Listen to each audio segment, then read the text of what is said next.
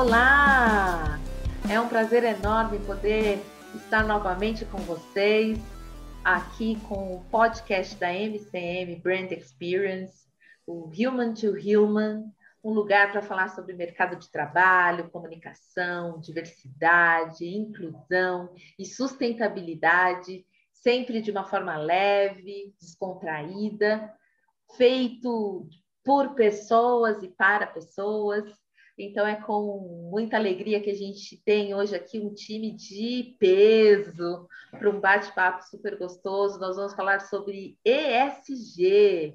E para isso, nada mais, nada menos do que a nossa CEO, a CEO da MCM, Mônica Ximenes, a nossa diretora de operações, a nossa COO, Renata também, aqui com a gente. Eu sou Fernanda, Fernanda Furquim, head de relacionamento, de cultura, e aqui a gente para falar de um tema que todo mundo conversando bastante sobre isso, e para a gente isso já é, já é verdade, né? já é realidade há algum tempo.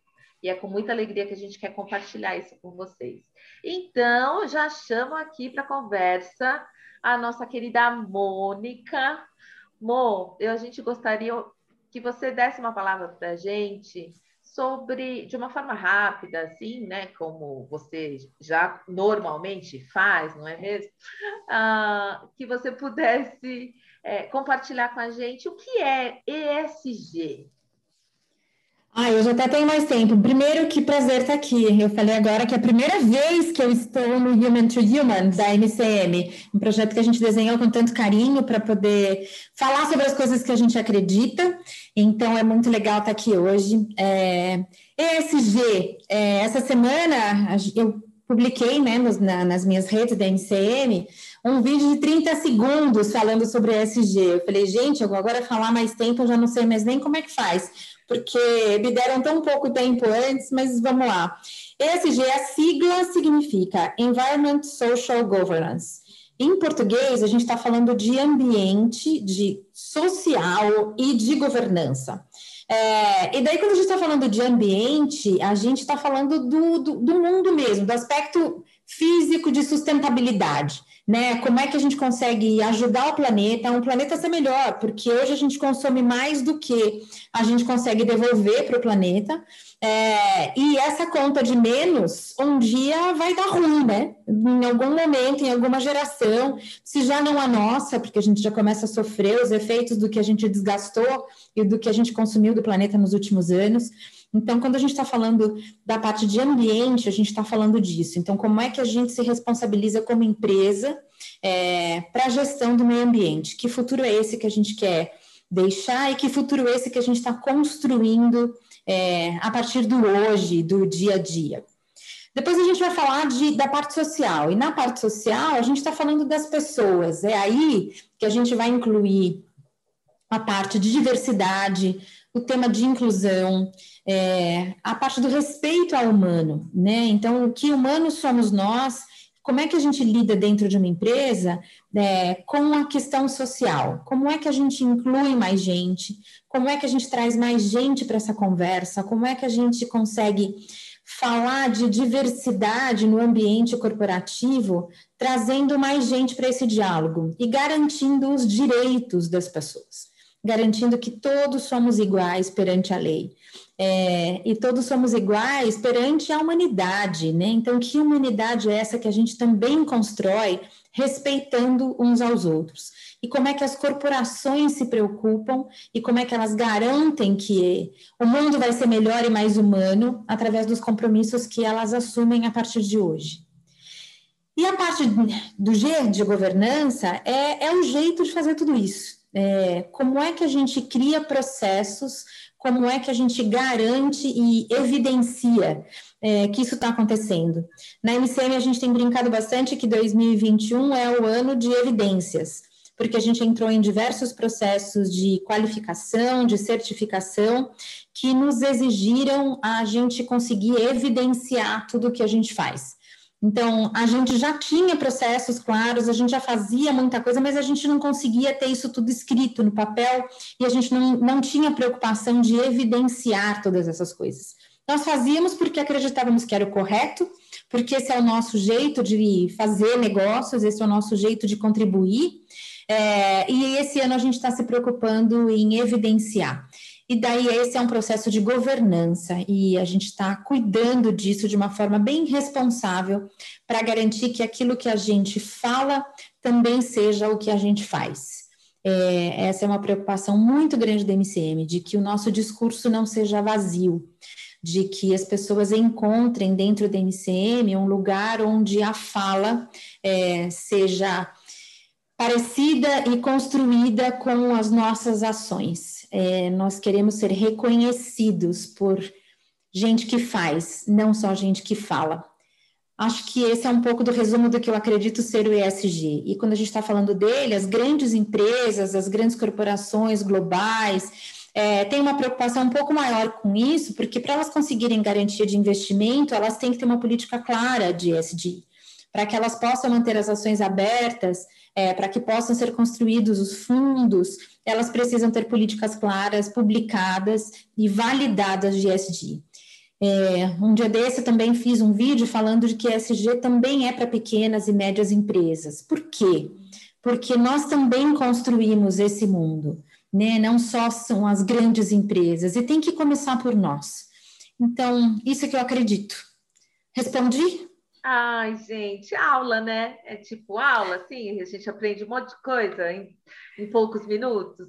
É sempre um orgulho a gente poder realmente olhar, olhar que é preciso começar sempre, né? Em algum lugar. E a gente está aqui fazendo a nossa parte.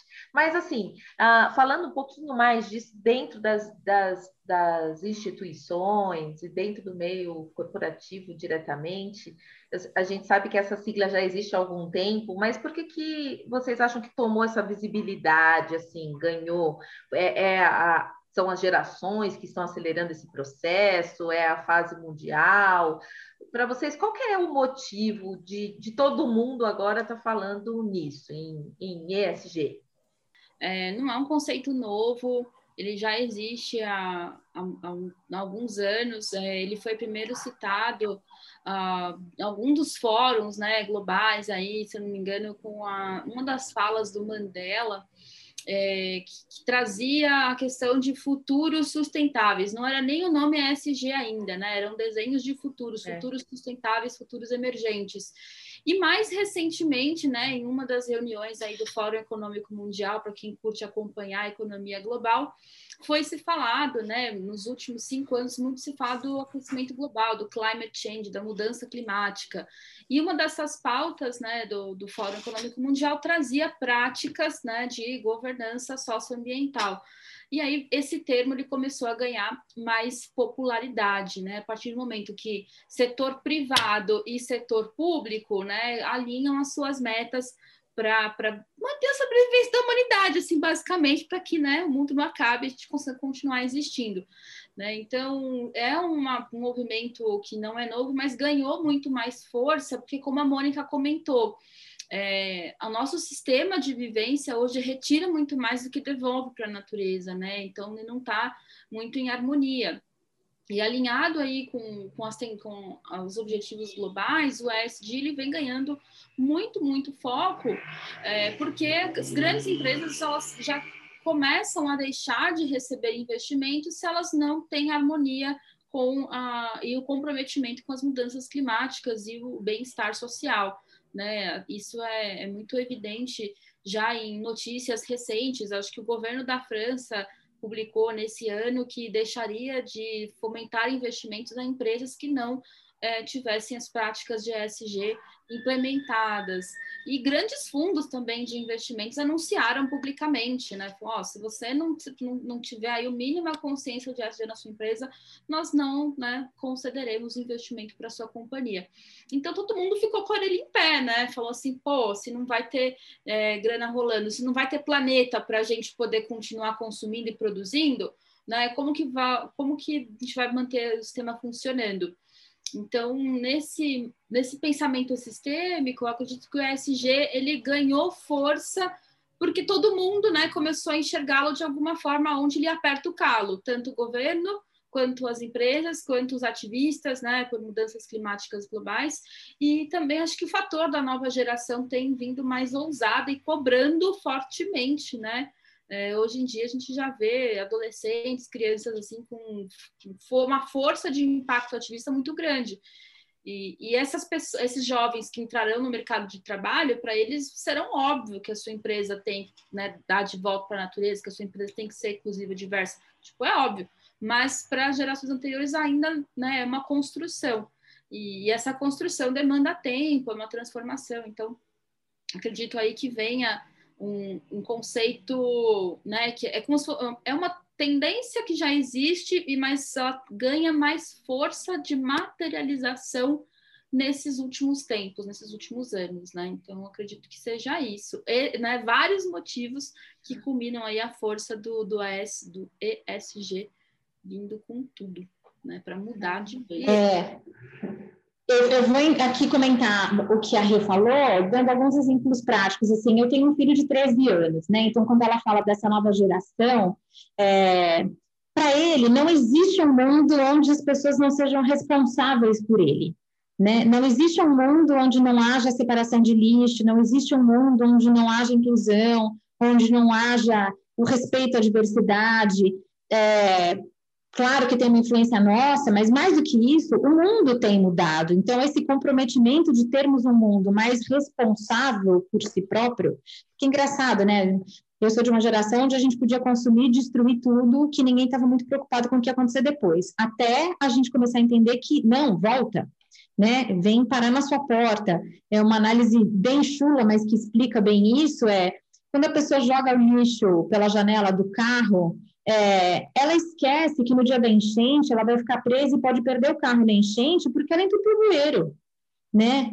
É, a culpa é dela, e a partir do momento que a gente começa a perceber que a gente destrói e depois a gente mesmo é que vai sofrer as consequências da destruição que a gente causou, é, essa próxima geração vem com, com esse, é, essa responsabilidade é, intrínseca, eles, eles nasceram dessa forma. Né? Então, a gente vê uma, uma nova geração é, que não respeita quem não respeita. É, eles ignoram as pessoas que, que não têm esse mínimo de respeito pelo mundo, pela sociedade, é, pelo humano. Então, eu entendo que a gente vai. Esse movimento, hoje, como diz a Renata, ele começou com outro nome lá atrás. É, hoje ele tem uma sigla que o representa, é, daqui a alguns anos, eu imagino até que tenha outros nomes que vão se é, completando nesse arquipélago que a gente vai criando de, de nomes para sustentabilidade, para o respeito, para a humanização.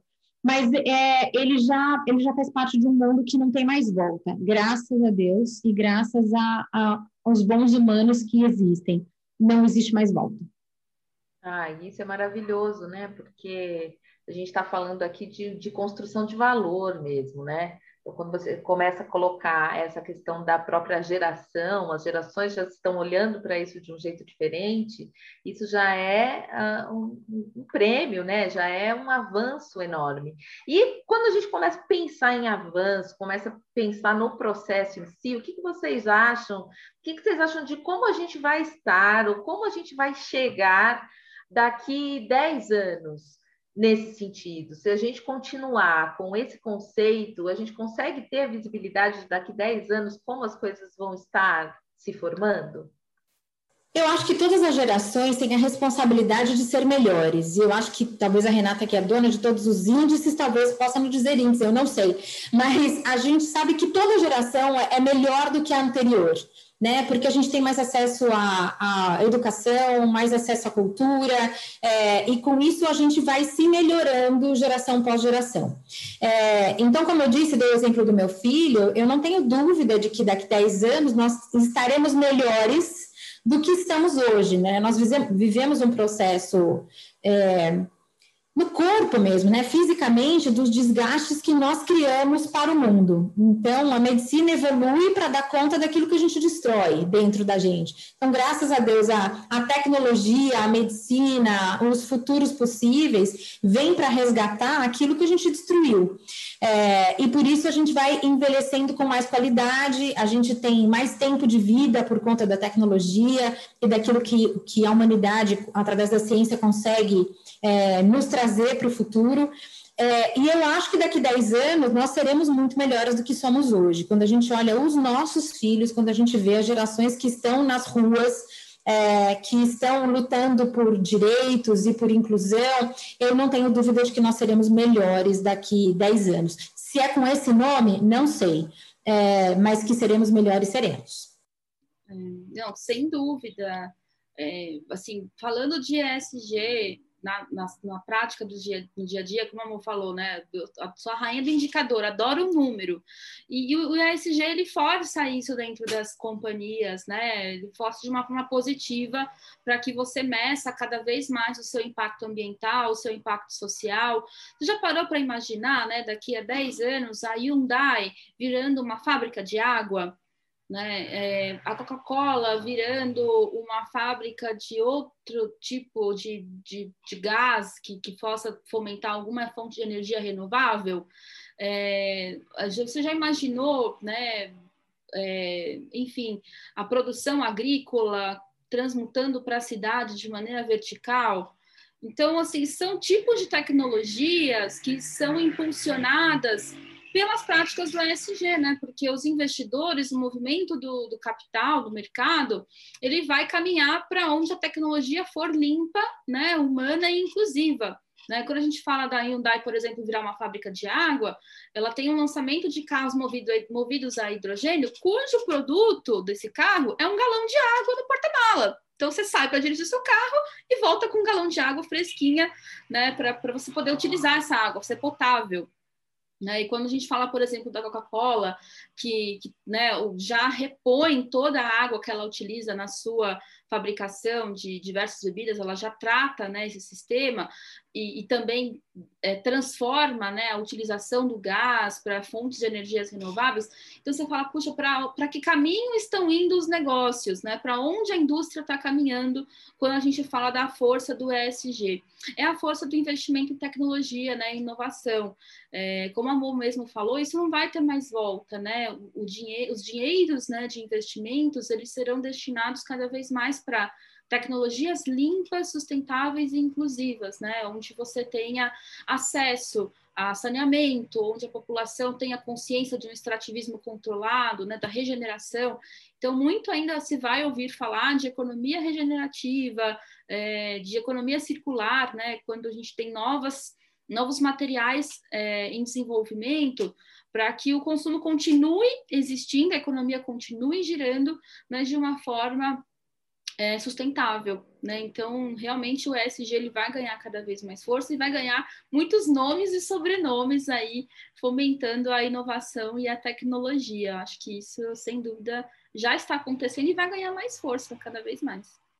E acho que é, é assim, é dessa visibilidade, né, que, que o, o, o ESG traz para a gente, é, dentro dessa, dessa visão de tempo e falando também do que já foi feito, né? Porque é, a gente fala que a mudança que a gente quer ver no mundo começa através da gente mesmo, né? É, falar, ai meu Deus, as empresas, o Fórum Econômico Mundial, mas e a gente, né? Que mudança que a gente está fazendo na nossa vida, na nossa casa, nos, com os nossos amigos, no lugar onde a gente trabalha.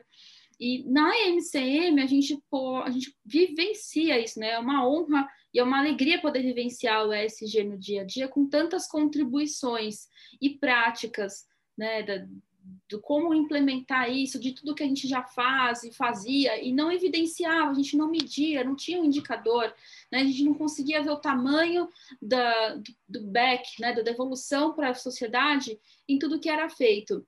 E, e, e, a gente, como membro da MCM, nossa contribuição de práticas, Fê, conta um pouquinho para a gente como que foi trazer a materialização né, do, das práticas dentro da MCM, com o desenvolvimento do nosso relatório, do, do, das práticas de lado B, né, também. Para quem quiser acessar lá no site da MCM, entra na página de ASG, tem lá o nosso primeiro relatório, que foi um estudo bem bacana, capitaneado né, pela Super Fernanda aí, que materializou muitas ações. Como que foi? Como é para você isso, para viver isso todos os dias? Ah, é, é encantador, né? Porque é um processo, como a gente está falando aqui, é, um, é, é, você fazer parte de um futuro melhor, né?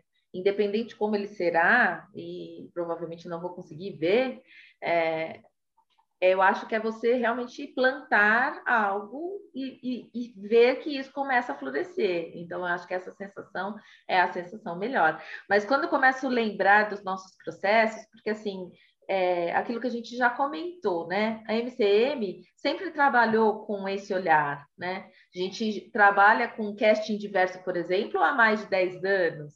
Né? Então a gente já tinha uma visão diferente há muito tempo tempo atrás. A gente fazia eventos sustentáveis há, há 10 anos atrás, né? E, então, assim, coisas que para a gente era, era comum uh, no, no, no, nosso jeito de ser, mesmo sendo pequenos, uh, e alimentando esse nosso desejo de realmente é, engrossar essas fileiras. E sendo pequenos, a Mônica até comentou que uh, os pequenos podem começar sim, né, é, desenvolver os seus projetos.